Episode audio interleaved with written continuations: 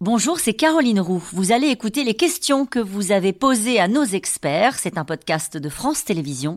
À tout de suite. Allez, une question de Michel dans le Rhône. Prigogine détient-il des secrets qui pourraient embarrasser Poutine, voire lui nuire? Paul Gogo non, bah, à mon avis, le plus gros secret euh, qu'on avait un peu tous compris depuis longtemps, c'était le fait que Wagner appartenait à la Russie, que c'était le Kremlin qui les finançait, et, tout ce que ça entraîne derrière, ça veut dire le pillage de, plein de pays africains, euh, des exactions euh, horribles un peu partout, que ce soit en Afrique, en Libye, en Syrie, en Ukraine. Ça, s'il a des éléments concrets, tangibles, ça rend la, diplomatie russe compliquée quand même. C'est compliqué. Non? Oui, mais... mais Ils ne sont plus à ça près. Oui, en fait, je ne suis pas sûr qu'ils s'embarrassent trop de ça. Allez, une question Est-ce vraiment une démonstration d'autorité de la part de Vladimir Poutine de recevoir Evgeny Prigogine et de le laisser repartir? Oui, dans les circonstances actuelles, parce qu'il est vraiment tenu à la gorge par euh, non seulement Prigogine, mais d'autres membres des services de sécurité et de la défense. Il ne peut pas les renvoyer juste dans leur camp, sauf à s'exposer à plus de troubles. Et en plus, le châtier tout de suite, ce serait reconnaître l'affront qui lui a été fait. Donc pour le moment, il maîtrise la situation. Oui, non, parce que je m'attendais aussi à voir les, les séquences qu'on voyait euh, il y a quelques années quand Vladimir Poutine rencontrait des gouverneurs et qu'il les humiliait en direct à la télévision. Je me suis dit peut-être qu'on va avoir le droit à ce spectacle qui aurait été assez intéressant, voire oui. la regarder. On a Evgeny Prigogine, tout pâle, euh, euh, avec 50 personnes en costume devant lui qui, et Vladimir Poutine qui lui. Il est suffisamment puissant pour pouvoir pour éviter cette, cette genre d'humiliation. les mercenaires de Wagner sont-ils déjà réengagés sur d'autres fronts? Alors pour l'instant, non. non euh, ils sont retirés, en particulier une partie de la République centrafricaine, avec beaucoup de flou. Hein. On, on, annonce que c'est une relève, etc. Pour l'instant, la relève n'est pas arrivée. Hein. Ils sont partis, mais ils sont pas revenus. Il y en a 500 qui sont partis. Euh, mais euh, en Ukraine, en tout cas, c'est terminé et on aura du mal à le voir. Parce que le problème, c'est, après la discussion avec les 35 chefs, c'est où sont passés Est-ce qu'ils sont partis individuellement? Est-ce qu'ils sont des unités qui ont rejoint? Ils sont, que, Certains en tout sont allés à Minsk non, pour l'instant, les camps sont vides. Ah, en Biélorussie, il y a personne.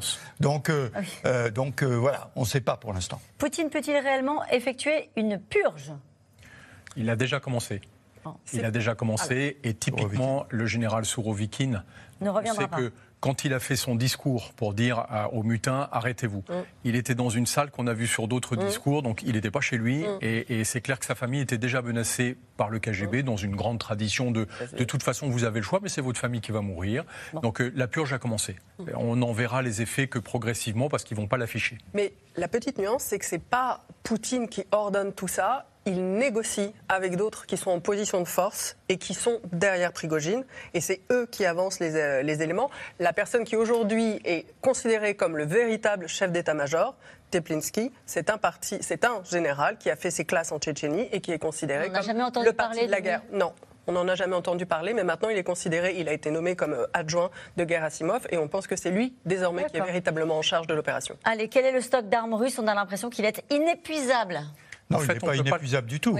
Euh, la meilleure preuve, c'est qu'ils sont allés en taper en Corée, en Iran, euh, euh, un peu partout. À Chypre, non, il n'est absolument pas inépuisable. Et ils, ont, ils tirent à peu près deux à trois fois moins d'obus qu'ils n'en tiraient autrefois. Donc il doit y avoir des problèmes. Mais par ailleurs, on s'est toujours trompé sur l'estimation des stocks de missiles. Pendant des mois, on a dit c'est fini, ils n'en ont plus. Sauf qu'on a oublié une chose, c'est qu'ils ne les gèrent absolument pas comme nous. Nous, on met au rebut quelque chose au bout de 25 ou 30 ans. eux, ils tirent des munitions qui sont complètement obsolètes. Mm. Et c'est bien l'image du pouvoir russe. Frédéric dans le Vaucluse, quelle que soit l'issue du conflit avec l'Ukraine, Poutine pourra-t-il encore gouverner sans craindre pour sa vie, Elsa Vidal? Oui, s'il gagne, il pourra euh, gouverner sans craindre pour sa vie. La vie euh, qui est en danger pour l'instant, c'est celle de Prigogine, mais pas tout de suite. En vivant paranoïaque quand même. Ah oui, mais il l'est déjà. Oui, il l'est déjà. Allez, quels sont aujourd'hui les objectifs des Russes en Ukraine? Excellente question. À mon avis, le statu quo. Le statu quo. autrement. Eh ben, merci beaucoup euh, de votre passion ce soir pour évoquer ces sujets. Euh, cette émission sera rediffusée ce soir à 22h50. Nous, on se retrouve demain en direct dès 17h45. Très belle soirée sur France 5. Et n'oubliez pas que vous pouvez nous regarder quand vous voulez, en replay et en podcast. Belle soirée.